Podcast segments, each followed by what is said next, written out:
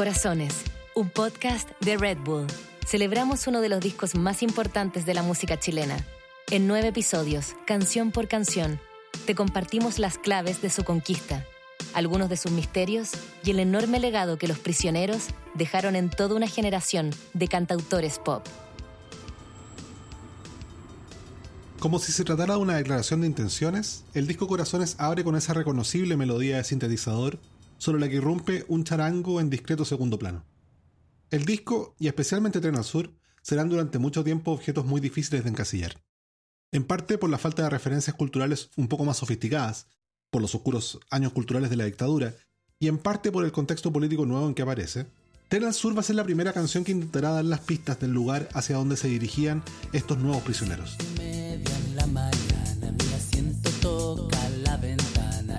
segundo carro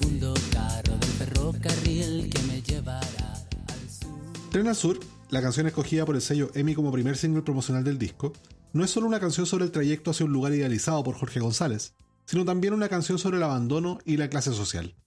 Un single especialmente largo para lo que las radios tradicionalmente programaban, que deja abiertas más preguntas que la respuesta que asoma. Es un track que, claro, va al sur, pero ¿hacia dónde realmente avanza? del corazón. Es cierto que Tren al Sur expone el anuncio de una aventura que está por comenzar, un escape no sabemos bien con quién ni exactamente a dónde, pero también es una canción llena de referencias a la infancia. Hay recuerdos familiares muy sencillos y reconocibles.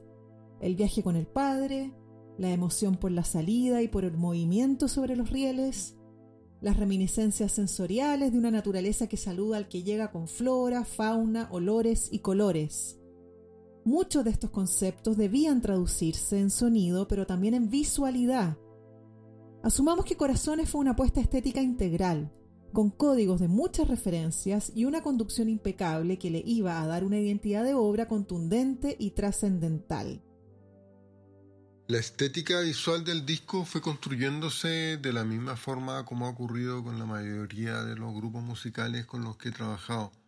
Alejandro Barruel es fotógrafo, ha estado a cargo de carátulas de varios discos chilenos, pero fue en Corazones donde estuvo particularmente cerca para definir junto a la banda y su manager una estética particular que tiene como principal obra esa inolvidable portada, la de una camisa blanca manchada de pasión y de dolor. Esa camisa blanca con la mancha roja surgió de una idea del diseñador Vicente Vargas y me sirvió como un punto de partida para el resto de las fotos. Esa camisa tenía un corte clásico, pero tenía un detalle coqueto y refinado ahí justo en el centro, a lo largo de los ojales de los botones.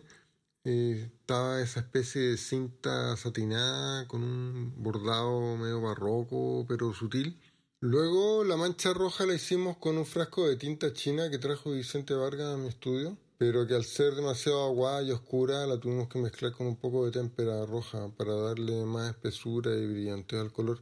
Vicente esparció la mancha sobre el pecho de Jorge. Eh, sí, fue Jorge González quien tenía puesta la camisa. Y luego al encuadrar antes de disparar yo le agregué con el dedo el toque final de otra mancha roja más pequeña al lado. Se fue decidiendo en el camino. La estética fue un proceso.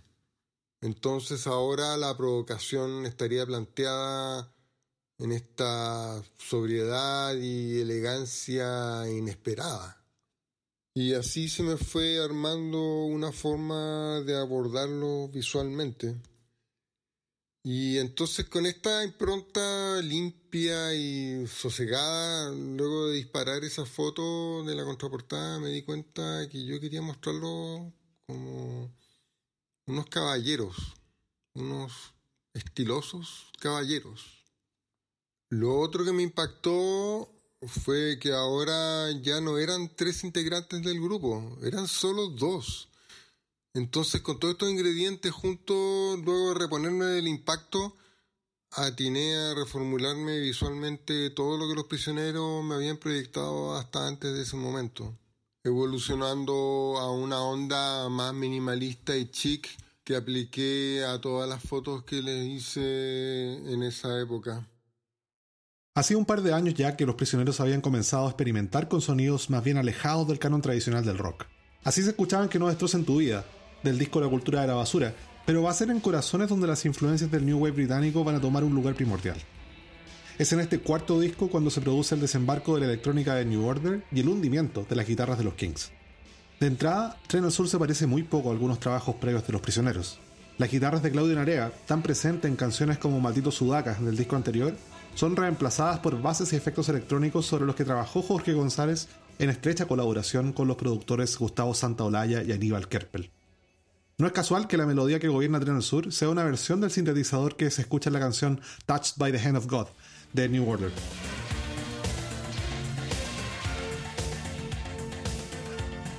La desfachatez propia del house británico parece ser, a la distancia, también una hebra, una clave que permite entender la conexión que tuvo González con una estética que estaba tratando de mirar al futuro desde la pista de baile.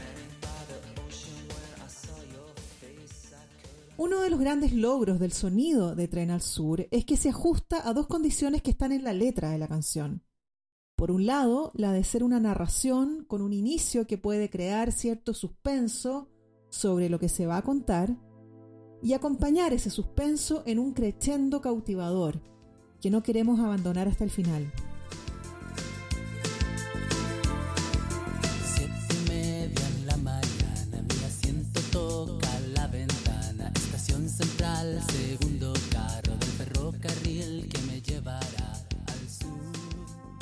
Además, introduce sutiles pero eficaces referencias al sonido de los trenes sobre los rieles, al ajetreo de las estaciones y al característico respiro del arribo que se hace distinguible cuando la canción ya está madura.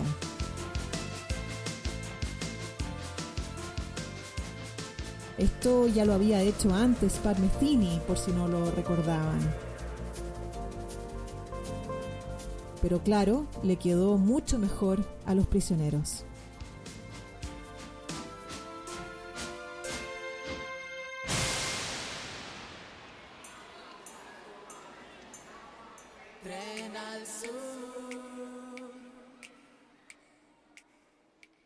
Es curioso cómo una canción que en 1990 no fue un single de éxito inmediato en radios, terminó tomando vuelo hasta convertirse en un hit a nivel continental. Uno de los modos de medir ese impacto es constatar las muchas versiones de Tren al Sur que han sido grabadas en estos 30 años, desde diferentes puntos geográficos y con diferentes acentos. Siete y media de la mañana, mi estación central, segundo carro del ferrocarril que me llevará al sur. Estos fieros van andando y mi corazón está saltando porque me llevan a las tierras donde al fin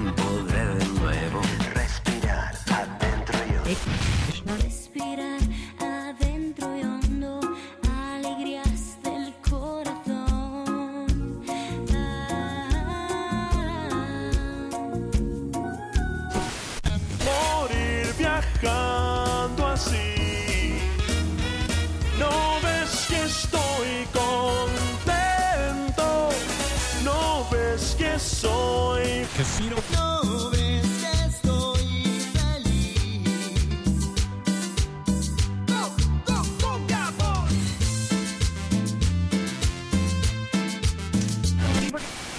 Dos y media de la mañana, el honor se mete en la ventana. Son flores y mil animales que me dicen bien. Han homenajeado Tren al Sur nombres tan disímiles del pop en español como Lucibel, el cantautor peruano Pelo Madueño, una versión bossa nova y otra yacera a cargo del grupo Chile Swing, los Cumbia Boys y la chilena Nicole.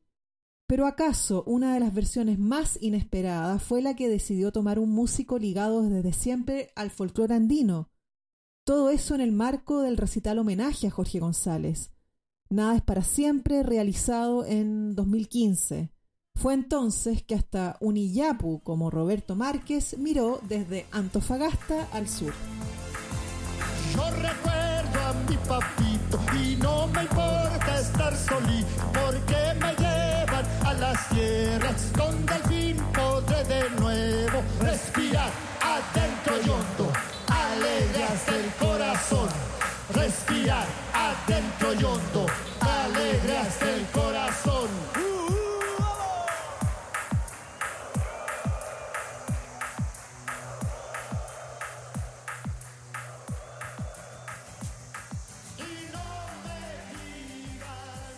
Era 1990 y Chile salía recién del letargo eterno y aburrido de la dictadura.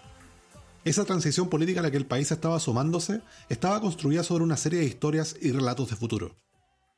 La narrativa oficial nos hablaba de alegría, del futuro, de los beneficios de reconectarnos con un mundo para el que, solo meses atrás, éramos unos parias. El tren al sur de los prisioneros también estaba en búsqueda de la alegría, pero es una alegría contenida, que espera pacientemente para aparecer, que solo llega cuando se cumple el objetivo de estar lejos, en tierras distintas, en esas donde al fin se puede respirar. Ser niño en los 90 tenía también mucho de eso, de crecer en un mundo en construcción, donde los relatos del futuro se mezclaban con los anhelos y las grietas de un país intentando salir de la precariedad. De ahí la potencia que tiene el grito de González pidiendo no ser tratado como un pobre. Al menos para quienes crecimos en la clase media de esos años, aquella sola frase abrió muchas preguntas. ¿La pobreza era una condición que podía ser apuntada con el dedo? ¿Había algo en cómo vestíamos o en las palabras que usábamos que nos diferenciaban del resto? Los pobres somos felices cuando vamos viajando así. En la historia de los prisioneros, por más enérgicas o insolentes que fuesen las composiciones de Jorge González, en el grupo nunca dejó de haber melancolía. Esto es evidente en Tren al Sur, una canción de ímpetus pero también de nostalgias que perfectamente podemos emparentar con estados de ánimo parecidos a los que varios años antes originaron composiciones como, por ejemplo, Para Amar, más de una vez Jorge González habló de Tren al Sur como una de las mejores canciones que he hecho. En su parcial autobiografía Héroe, el músico cuenta que produjo tres maquetas con diferentes instrumentos, todas ellas trabajadas en su casa de entonces junto al Parque O'Higgins, en Santiago. González ya tenía una grabadora de cuatro pistas, aunque a cassette, y un antiquísimo software llamado Voyetra en su computador IBM ya estaba en él la decisión de entrar a fondo en el camino de las secuencias y las bases programadas, tal como lo hacían sus admirados músicos de acid house y el pop de sintetizadores en Estados Unidos y Europa. Para el músico, el nuevo disco de Los Prisioneros tenía que sumarse a una fiesta de baile cosmopolita con elementos de celebración y euforia tomados de diferentes tradiciones, pero con los toques de identidad latinoamericana que Gustavo Santaolalla también supo ubicar. El caso es que mm, entramos a producir y yo no podía creer el sonido de las juegas, cómo sonaban, con los arreglos. O sea, a Santa Olaya se le ocurrió que Tren al Sur tuviera un ralentando y que llegara a una estación de tren perdida. Y de ahí partiera de nuevo y se escuchaba como esa cosa fantasma. Eso fue una idea de él. Y eso le cambió la cara a toda la canción. A él se le ocurrió poner un charango. Y decía, pero vos, el charango es del norte. Sí, me decía, pero solo para vos. Para todo el resto del mundo el charango es del sur. Tienes razón.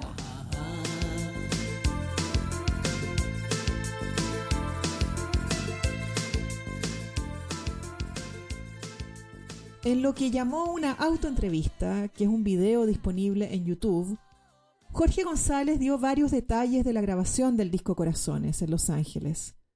Sus recuerdos son vívidos y elocuentes sobre las decisiones de trabajo que fueron dándole forma al álbum. Más tarde, en citas con la prensa, como en esta de radio Rock and Pop, el músico aportó más pistas, no solo sobre la construcción de Tren al Sur, sino también sobre las circunstancias de su composición. Sobre la letra, eh, bueno, no, era un momento muy bueno esa, esa época. Yo estaba metido en una relación amorosa que no tenía nada de positivo, sino que de destructivo nomás, y la idea del tren al sur era un poco arrancarse de, lo que estaba pasando en Santiago pero también está relacionada con, con, la psicodelia, porque en esa época fue la primera vez que tomé ácido. Entonces, Tren al Sur tiene que ver bastante con el primer eh, trip que tuve yo, que fue uno de los tres trips que valieron la pena. De, les recomiendo a los amiguitos en la casa que si toman ácido, en realidad, tres veces la vida está bien, pero después ya como que se empieza a repetir y se pone como ver tele, solo que un poco más peligroso. Un poco más peligroso nomás, no mucho más. En esa misma entrevista radial, el músico recordó algo que hoy suena absurdo y fue la poca fe que las propias radios chilenas le tuvieron a este single. Bueno, Tren al Sur es un single súper importante para los prisioneros porque lo sacamos en un momento que veníamos de un fracaso discográfico que era la cultura de la basura. El grupo ya estaba medio dado por muerto y más encima, cuando tuvimos que promocionar ese disco, nos dimos cuenta que el rock en español había muerto en todas las radios, o sea, lo único que había era balada. De hecho, había disco nuevo de Soda, disco nuevo de gente y no le dan ni pelota. Ese disco, ese single nosotros lo sacamos a la radio Tren al Sur y estuvo seis meses sin que lo tocaran. hasta que hicimos el video y lo empezaron a tocar y se convirtió en un gran éxito. Yo creo que esa fue la canción que nos costó más meter, pero una de las que quedó más prendida. Por diversas circunstancias, la canción no se transformó en un himno de manera inmediata. Las dificultades propias de la distribución discográfica en Chile ya eran un buen problema, a lo que se sumó, según Jorge González, a que el sonido no hacía referencia a lo que estaba de moda en la escena latina. Tren al Sur estuvo varios meses sin mayor circulación en medios locales. Pero todo cambió con el apoyo audiovisual del video que dirigió Cristian Galás. De alguna forma fue la aparición del videoclip lo que le abrió al disco las puertas del éxito. El que un canal como MTV pusiera el video de Galás en fuerte rotación fue también leído como un triunfo del esfuerzo país por encontrar reconocimiento más allá de nuestras estrechas fronteras geográficas.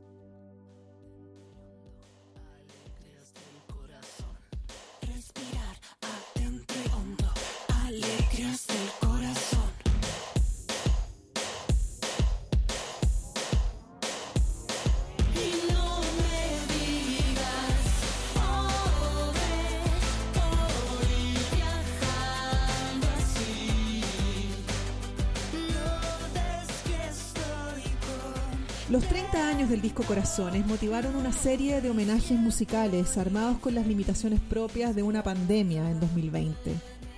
Así y todo, una de las versiones particularmente importantes es la que ocupó a varios músicos de tres países, quienes grabaron colectivamente una nueva versión de Tren al Sur, con voces de Javier Amena, Ángelo Pieratini, Pedro Piedra, Gonzalo Yáñez, Francisco Victoria, Héctor Canela Muñoz, Ale Sergi y Juliana Gatas de la banda Miranda, Abel y Camilo Sicabo de los chilenos Moral Distraída, Denise, Entrópica, Dulce Yagraz y Felicia Morales. Algunos de ellos son músicos nacidos después de 1990, pero que traen consigo la influencia de un disco que los conmueve en plena vigencia.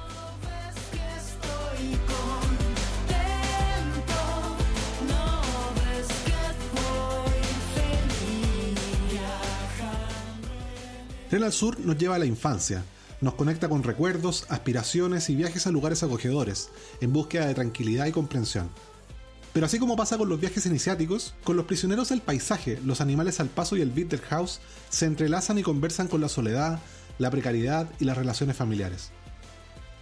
Tren al Sur es un hit improbable, una canción extraña al universo conceptual de corazones, pero que funciona como una daga que abre sutilmente un camino al amor, al desamor, al desencuentro y a la desesperación febril.